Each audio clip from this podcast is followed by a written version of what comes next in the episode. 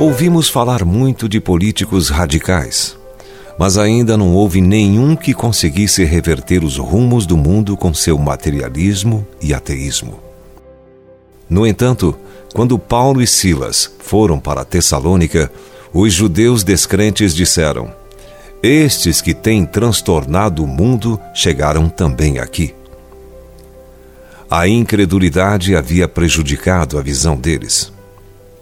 Entretanto, não fosse a visão distorcida desses homens, eles teriam visto que o mundo já estava de cabeça para baixo muito antes da chegada de Paulo e Silas. E foi exatamente para colocar o mundo na posição correta que esses discípulos chegaram até lá. De onde procedem as guerras e contendas que há entre vós? De onde, senão dos prazeres que militam na vossa carne? Cobiçais e nada tendes. Matais e invejais, e nada podeis obter. Viveis a lutar e a fazer guerras. Nada tendes, porque não pedis. Pedis e não recebeis, porque pedis mal, para esbanjardes em vossos prazeres. Infiéis, não compreendeis que a amizade do mundo é inimiga de Deus? Aquele, pois, que quiser ser amigo do mundo, constitui-se inimigo de Deus. Tiago, capítulo 4, versos 1 a 4. Estamos muito acostumados ao mundo, apesar do fato de que a amizade do mundo é inimizade contra Deus. Os padrões do mundo são o oposto de tudo que Deus deseja. Dinheiro é a prioridade número um.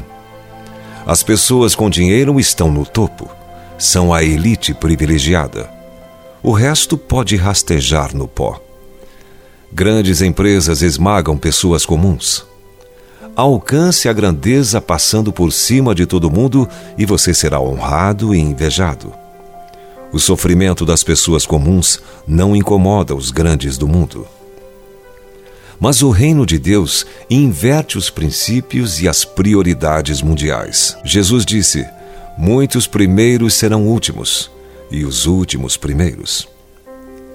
O Senhor coloca em último lugar as pessoas que o mundo coloca em primeiro. E no reino de Deus, em primeiro lugar estão os pobres de espírito, e não aqueles que estão rindo à toa enquanto analisam as contas bancárias poupudas.